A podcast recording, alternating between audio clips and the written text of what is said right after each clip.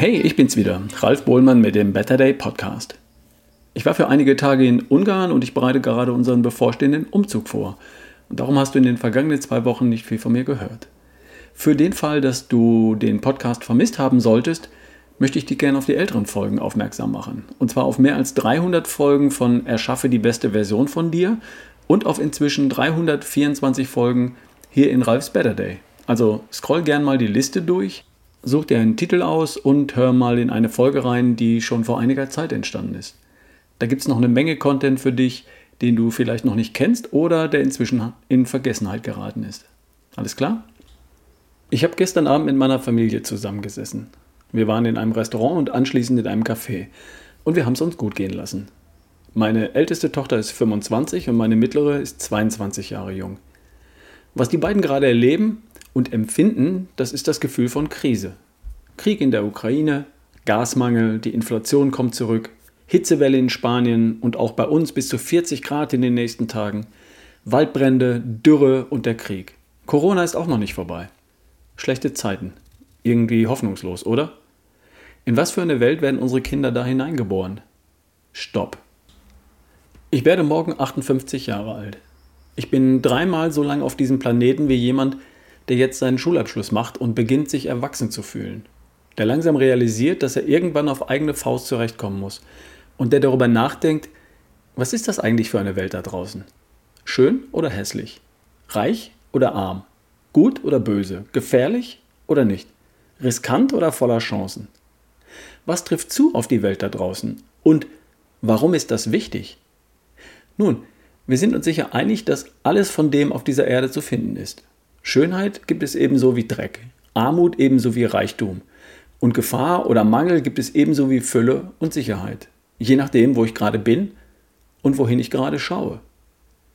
Mein Gehirn ist ständig damit beschäftigt, die Informationen, die es bekommt, hört, sieht, riecht, schmeckt, fühlt, zu bewerten und den Informationen eine Bedeutung zu geben. Wir sehen die Nachrichten mit der Information über den Raketenangriff auf das Einkaufszentrum und geben ihr die Bedeutung Gefahr. Wir lesen von der Dürre und wir geben ihm die Bedeutung Mangel. Jemand erzählt uns was über Inflation und die Bedeutung lautet Risiko. Zu viel davon kann schon mal dazu führen, dass sich ein Gefühl von Hoffnungslosigkeit einstellt und das Gefühl von Glück, Geborgenheit, Sicherheit und Zufriedenheit irgendwie nicht mehr entsteht. Und das macht was mit dir. Und zwar völlig unnötigerweise. Ich komme gleich darauf zurück. Ich habe heute früh, wie so oft, die täglichen News von Dr. Ulrich Strunz gelesen und da fand ich einen Artikel über Mönche. Dr. Strunz schreibt, dass sich Mönche im Allgemeinen wohl eher nicht an die meisten seiner Gesundheitstipps halten. Sie laufen eher selten Marathon und No Carb inklusive Verzicht auf Alkohol ist unter Mönchen auch eher wenig verbreitet. Und dennoch leben sie länger. Länger als wer? Länger als Menschen vom Typ Hoffnungslosigkeit. Und zwar ganze 35 Jahre länger. 35 Jahre. Der, Neu der Neurochirurg Dr. Norman Shealy hat nach einem langen Leben als Arzt die Menschen, denen er begegnet ist, eingeteilt in vier Gruppen. Die Menschen in der Gruppe 1 sind geprägt von einem lebenslangen Muster der Hoffnungslosigkeit, so schreibt er. Alles so schlimm da draußen. Es geht zu Ende mit dieser Welt. Alles wird immer schlimmer. Die Menschen der Gruppe 4 hingegen glauben, dass Glücklichsein eine Aufgabe sei, die man im eigenen Inneren erledige. Also, für mein Glück bin ich selbst verantwortlich. Also bin ich jetzt glücklich und finde da draußen jeden Tag die Gründe dafür. Schönheit, Chancen, gute Menschen, gute Taten, Reichtum und Fülle. Gibt es ja. Na dann, glücklich. Die Gruppen 2 und 3 übrigens sind Abstufungen, also Zwischentöne zwischen hoffnungslos und glücklich. Dr. Schiele hat in seinem langen Leben als Arzt festgestellt, dass Menschen vom Typ Hoffnungslosigkeit 35 Jahre jünger sterben als Menschen der Gruppe 4. Glücklich sein ist meine Aufgabe. Und woran sterben die ohne Hoffnung 35 Jahre früher? Zu 75 Prozent an Krebs und zu 15 Prozent an Herzerkrankungen. Hoffnungslosigkeit führt in den Krebstod. Ich kann diese Angaben nicht überprüfen. Doc Strunz, selbst inzwischen 78 Jahre alt, hält sie für plausibel und ich selbst kann es mir auch gut vorstellen. Mein Tipp für die nächste beste Version von dir lautet, geh dem allgemeinen Alarmismus da draußen nicht auf den Leim. Die Erde ist ein wundervoller Ort voller Schönheit, Fülle, Chancen und Möglichkeiten. Du musst nur danach Ausschau halten und hinsehen. Seit ich erwachsen bin, habe ich buchstäblich unzählige drohende Katastrophen überlebt.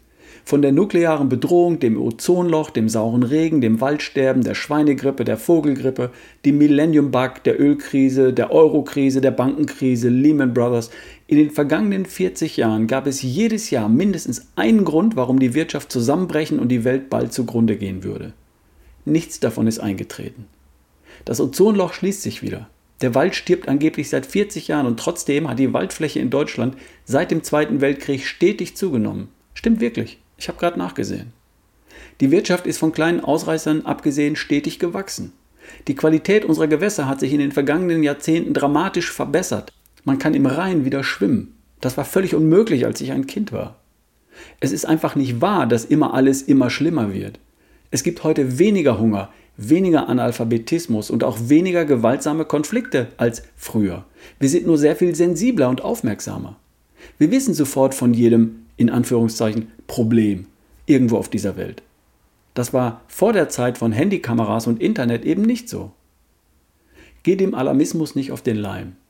Dein Glück ist eine Aufgabe, die du selbst zu erledigen hast und du hast gute Gründe, glücklich zu sein. Schönheit, Fülle, Schutz, gute Menschen, gute Taten sind überall. Du musst nur hinsehen. Kann man üben. Wenn dir das gelingt, dann winken dir viele schöne Jahre mehr. Viel Spaß dabei.